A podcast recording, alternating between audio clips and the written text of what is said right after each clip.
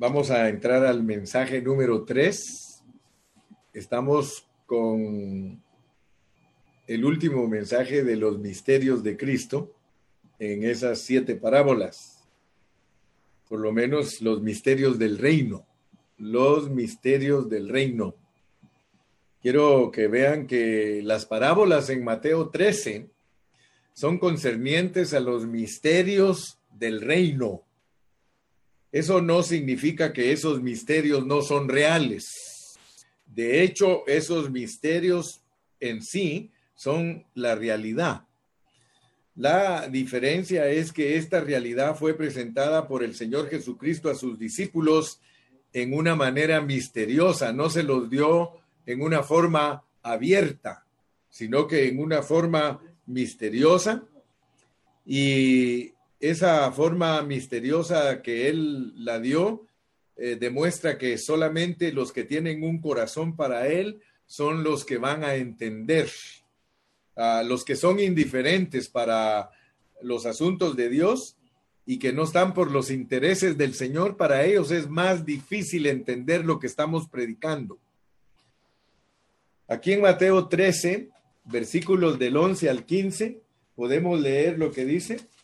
Dice, él respondiendo les dijo, porque a vosotros os es dado saber los misterios del reino de los cielos, mas a ellos no les es dado.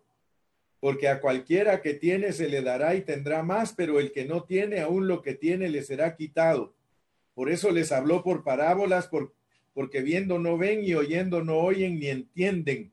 De manera que se cumple en ellos lo que está escrito en Isaías, que dijo, de oídos oiréis y no entenderéis, y viendo veréis y no percibiréis, porque el corazón de este pueblo se ha engrosado y con los oídos oyen pesadamente y han cerrado sus ojos para que no vean los ojos y oigan con los oídos y que con el corazón entiendan y se conviertan.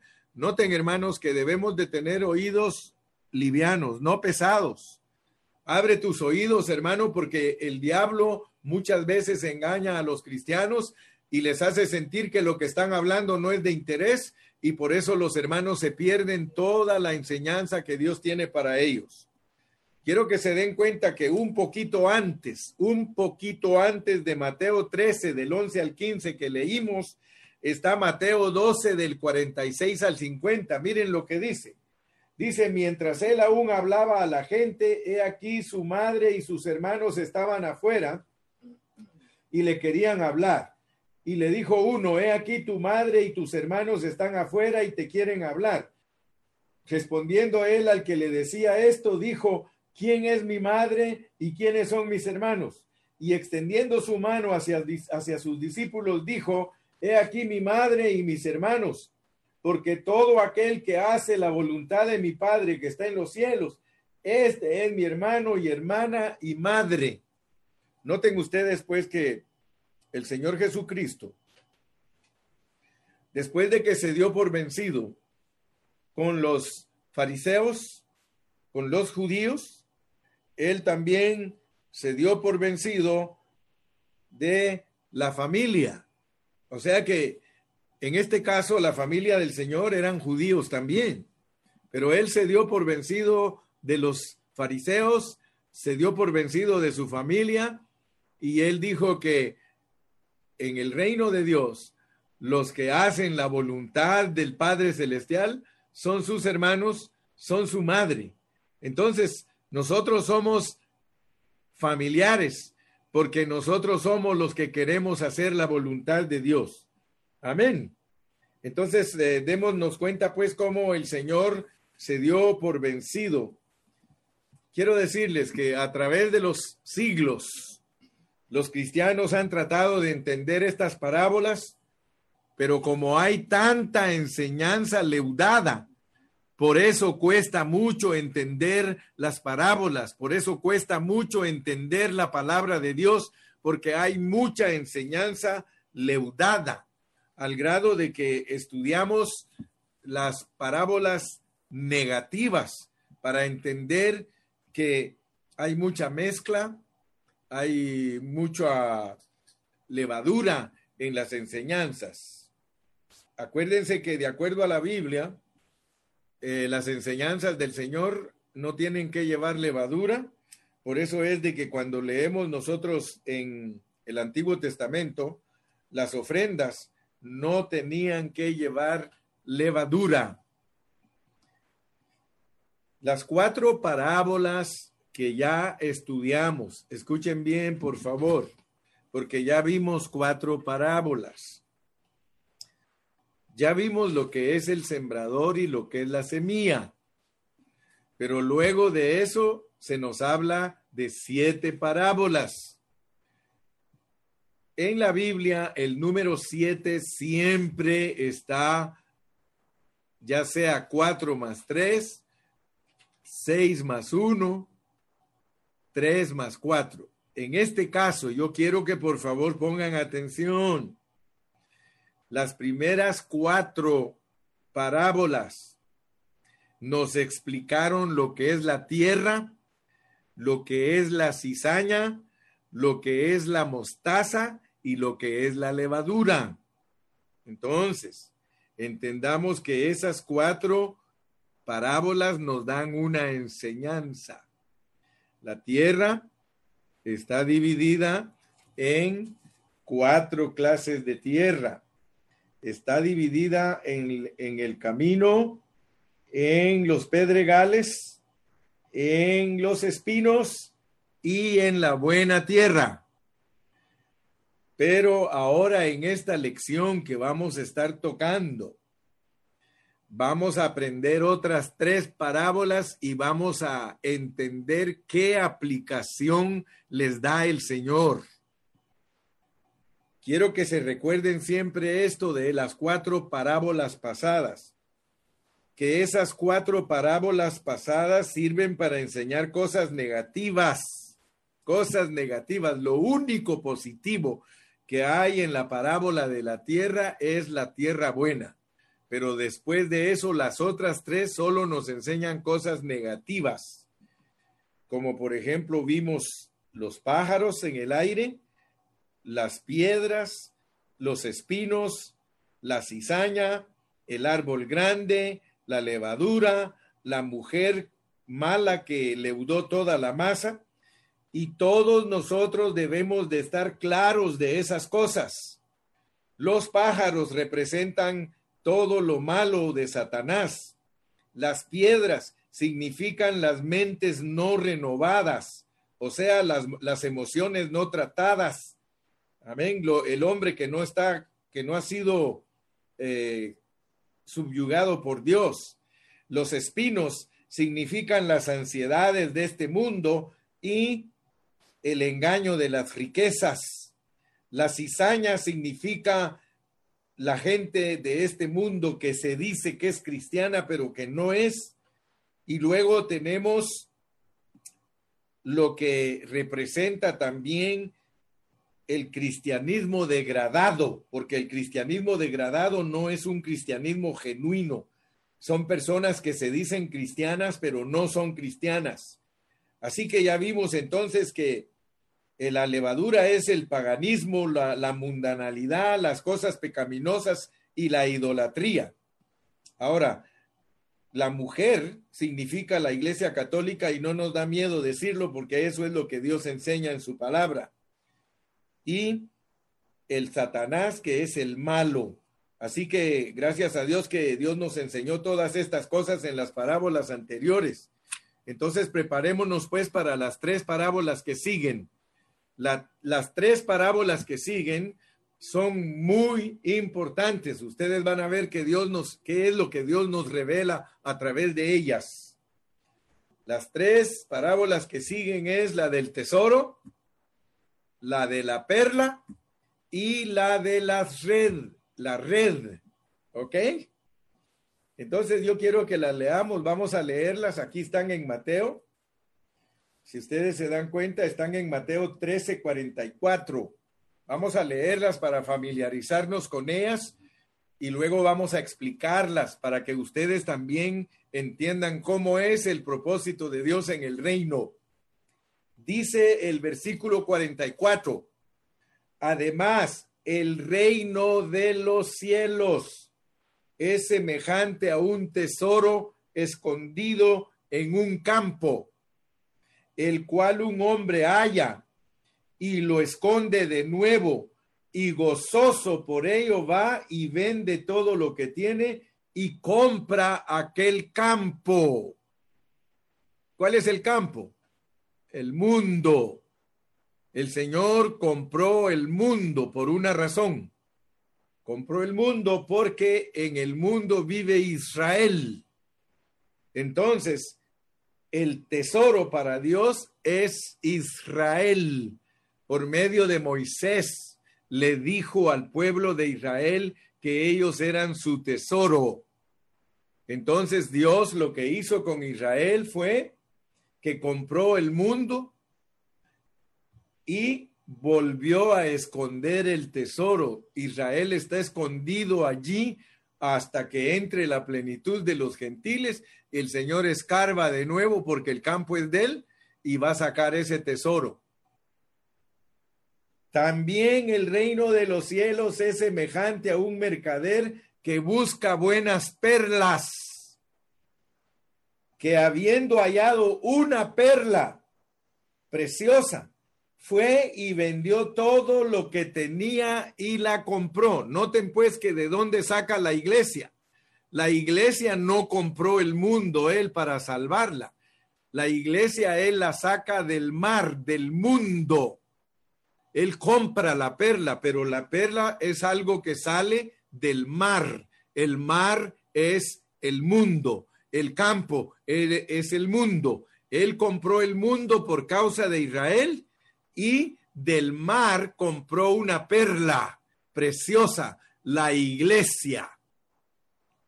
Pero tiene otro, aquí hay otro asunto y, por eso les digo que gracias a Dios que Dios me ha permitido a mí estudiar esto, porque cuando yo estudié esto fue que descubrí las verdades que les estoy compartiendo. Me voy a hacer famoso por mi, mi dibujito que me lo hizo mi esposa pero logren entender eso, soberanía. El que manda todo es Dios, por eso la barra es de media pulgada. El que usa Dios para llevar a cabo soberanamente lo que quiere lograr, tiene media pulgada. Luego tiene a los hombres que pertenecen a la vida, al árbol de vida, tiene un cuarto de pulgada. Y luego tenemos el bien y el mal, que es un octavo de pulgada cada uno. Así que esta barra más te vale, aleluya. Esta barra más nos vale que la mantengamos siempre en nuestra mente para entender la Biblia. Cuando leamos la Biblia, esta barra nos debe de gobernar, que Dios soberanamente tiene escrito todo en la Biblia como va a ser. Él no está practicando algo o si salió por casualidad, no. En la Biblia todo está escrito como debe de ser. Lo que Dios quiere es sacarnos a todos nosotros de esa degradación, porque Él crió, Él corrompió, pero Él restaura. Entonces, ahorita voy a leer y van a, van a ver cómo esta, va, esta, esta, este dibujo, esta barra eh, trabaja. Ustedes ahorita se van a dar cuenta lo importante que es conocer la soberanía de Dios. Algunos hermanos todavía no me entienden en este, en esta clase de mensajes, pero me van a entender. Pronto viene ya el día en que me van a entender. Voy a ver si el próximo seminario le encargo a Iván que haga unas playeras con eso. Aleluya. Para que unas playeras bonitas, bonitas con esas barras, así vamos, vamos a decir soberanía, soberanía y todo lo demás también entenderá el entendido. Cuando nos vean con esas playeras, solo nosotros sabemos qué significa. Amén. Gloria a Dios, pues. Ya le dejé más tarea a Iván y él tiene que delegar a otro. Yo no sé cómo hacerla, pero vamos a tener victoria. Muy bien. Vamos con la tercera parábola. Vamos con la tercera parábola. Asimismo, el reino de los cielos. Acuérdense que nos está hablando del reino de los cielos. Hay reino de los cielos con un campo y un tesoro escondido. Hay reino de los cielos con una perla que salió del mar. Y ahora vamos con el reino de los cielos, es semejante a una red, a una red que, que echada en el mar recoge de toda clase de peces. y una vez llena, y una vez llena, la sacan a la orilla y sentados recogen lo bueno en cestas y lo malo echan afuera. Yo quiero que ustedes se den cuenta, porque se los he venido recalcando para tratar de que capten lo que estoy enseñando. En el mundo Dios tiene hombres buenos y hombres malos. Él tiene hombres buenos y hombres malos, tiene hombres de la red, tiene hombres de la perla que son hombres de vida y tiene hombres que pertenecen a un tesoro que está escondido en el campo. Son israelitas. Dicho en otras palabras, en esta tierra hay tres clases de gentes, cuatro diríamos, cuatro clases de gente. Están los judíos, están la iglesia y están los hombres buenos y los hombres malos. ¿Ok? Ahora lo van a ir viendo más claro porque cuando hablé de Mateo 25, ustedes se dieron cuenta que les hablé de los hombres que estén vivos cuando Cristo regrese a esta tierra. Dice que se los reúnen, ahí está en Mateo 25, se los reúnen delante de su trono cuando Él ya establezca su trono ahí en Jerusalén, le reúnen las naciones y Él va a juzgar a las naciones y ahí no les llama peces, allí les llama ovejas y cabritos aquí les llama peces, pero les llama peces buenos y peces malos. Si Dios nos abre el entendimiento, nosotros vamos a poder alcanzar a ver cada día la revelación en una manera más y más y más clara. ¿Ok? Ahora ustedes ya me van a ir entendiendo más lo de los hombres buenos y los hombres malos, porque hay hermanos que todavía no disciernen eso. Pero aquí está el bien y el mal. El bien y el mal tiene hombres. Hay hombres buenos en esta vida y hay hombres malos. Los malvados son los hijos del diablo. Estos son hijos de Adán, pero que son buenos. Estos son hijos de Cristo. Este es hijo de Satanás. y este es nuestro Dios. ¿Ok? Soberanía, soberanía. Esta barra controla de, ex, de Génesis a Apocalipsis y ustedes no se van a confundir cuando saben aplicar esto que Dios crea, Dios corrompe y Dios restaura. Pero tiene hombres que los creó para destruirlos. Esos son los hombres malos. No se confundan. Tenemos que predicar el Evangelio porque cada hombre que responde a nuestra predicación, él es de vida, es un hombre de vida, pertenece a la vida un hombre que no responde a Dios por medio de la predicación, aunque sea bueno ese hombre, no pertenece a la iglesia. Aunque sea bueno, a veces la gente se confunde y dice, pero esa persona tan buena que es. Sí, porque Dios hizo hombres buenos y hombres malos y también hizo hombres de vida. Gloria a Dios. Entonces, vamos a ver, dice aquí, y una vez llena la sacan a la orilla y sentados recogen lo bueno en cestas y lo malo echan fuera.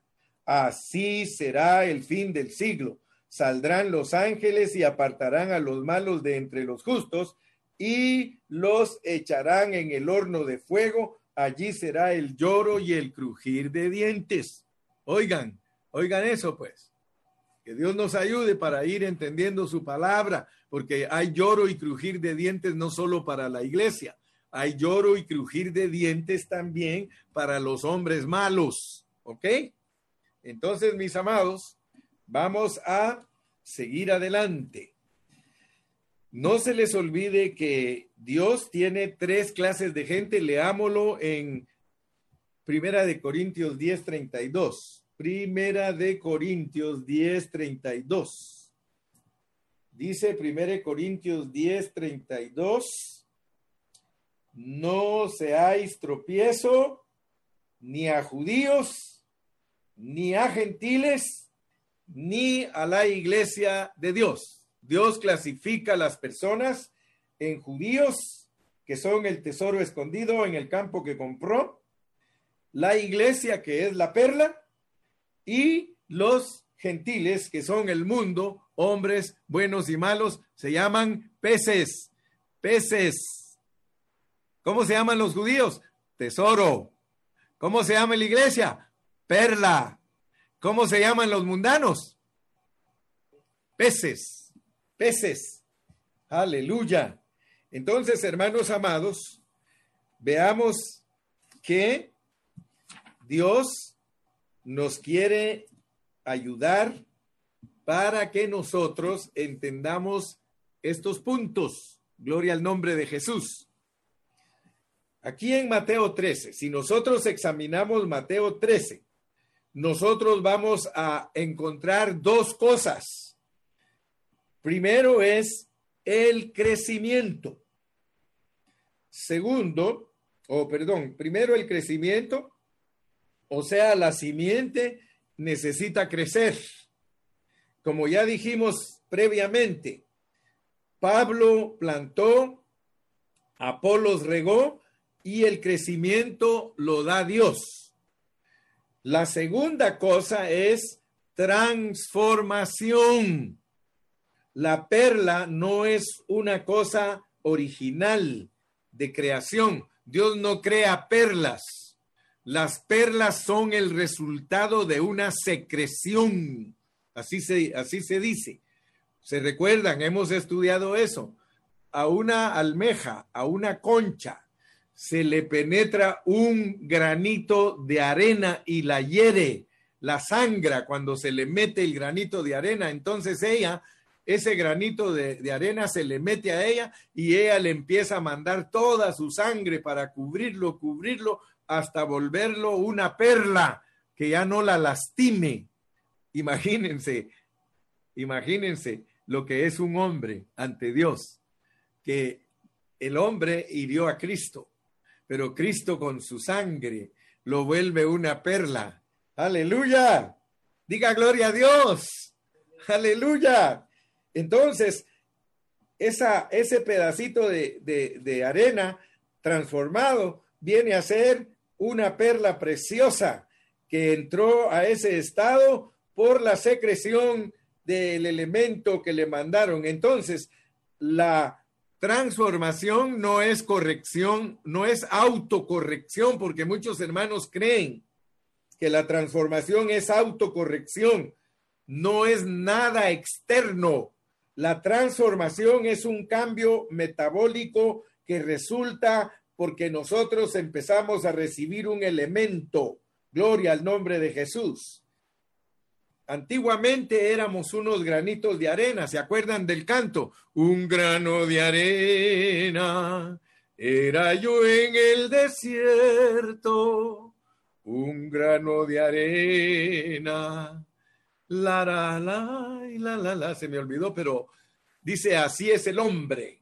El hombre es como un grano de arena, como un pedacito de piedra, aleluya, pero que por medio de la la vida de Cristo y su resurrección que nos es agregada una, una y otra vez, ese elemento va produciendo en nosotros un cambio hasta que nos volvemos perla. Aleluya, el Señor viene por su perla. Entonces, en este capítulo de Mateo nosotros vemos el crecimiento y la transformación vemos el crecimiento y la transformación. Nosotros necesitamos experimentar crecimiento y transformación día tras día.